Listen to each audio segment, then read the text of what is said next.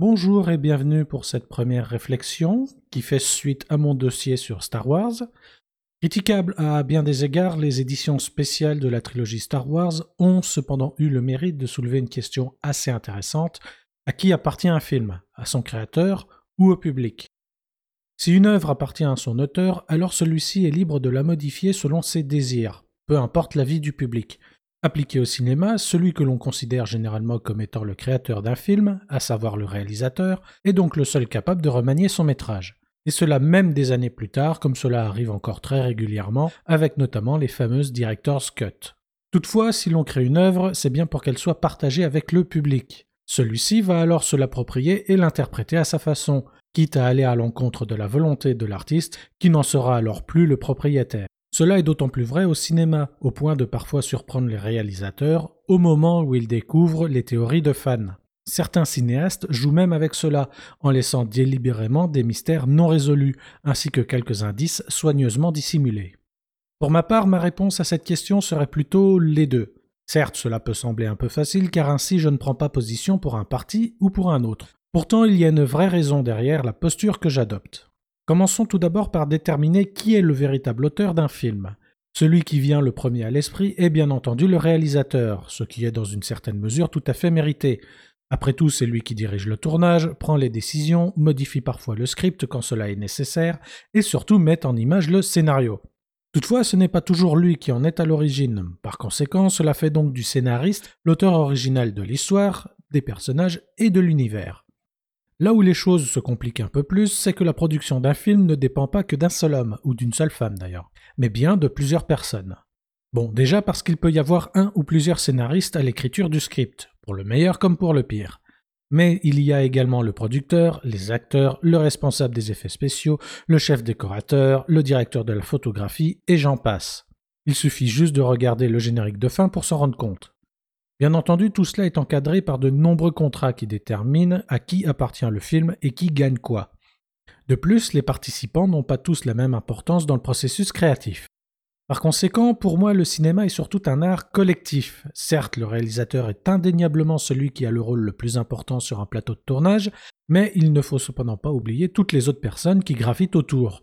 Un bon réalisateur, c'est d'abord quelqu'un qui sait s'entourer et être à l'écoute de ses collaborateurs.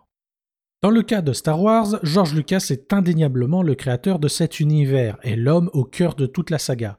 D'autant plus que le tournage du premier film était assez difficile pour lui car personne, ou presque, ne comprenait vraiment ce qu'il voulait faire. Nul doute que sans sa persévérance, nous n'aurions sans doute probablement jamais connu Star Wars. Néanmoins, il faut relativiser son importance, car George Lucas n'était pas le seul maître à bord. Il était entouré de proches et de gens talentueux qui ont su remettre en question certaines de ses idées, tout en proposant certaines des leurs. Cela a commencé bien avant la mise en chantier du premier film. En effet, George Lucas a dû réécrire plusieurs fois son scénario, sur les conseils de ses amis.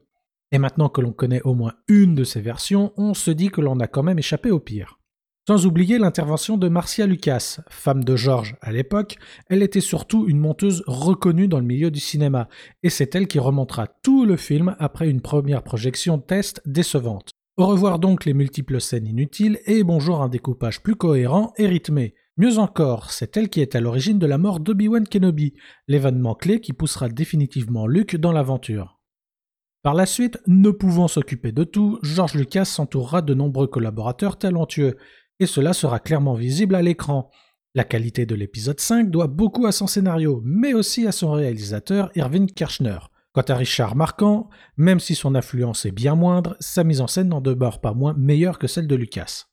Quoi qu'il en soit, en tant que créateur de l'univers Star Wars, George Lucas était tout à fait en droit de corriger et modifier ses films, afin qu'il se rapproche le plus possible de ce qu'il imaginait à l'époque. Une intention d'autant plus légitime qu'à la fin des années 70, la technologie ne permettait pas encore de donner forme à toutes les folies.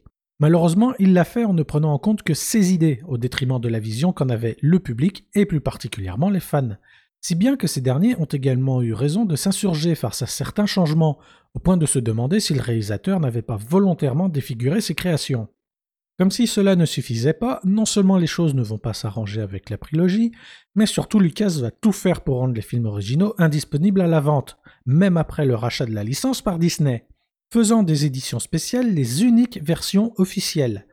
Les épisodes 4, 5 et 6 de Star Wars sont d'ailleurs les seuls, en tout cas à ma connaissance, dans ce cas. Toutes les autres trilogies, sagas ou films cultes proposent au moins un coffret avec leurs différentes versions. Heureusement, une bande de fans se sont mis en tête de restaurer les films originaux dans une nouvelle édition, justement nommée Despecialized Edition. Malheureusement, ces versions ne sont pas légales pour autant. Au mieux, elles semblent pour le moment tolérées.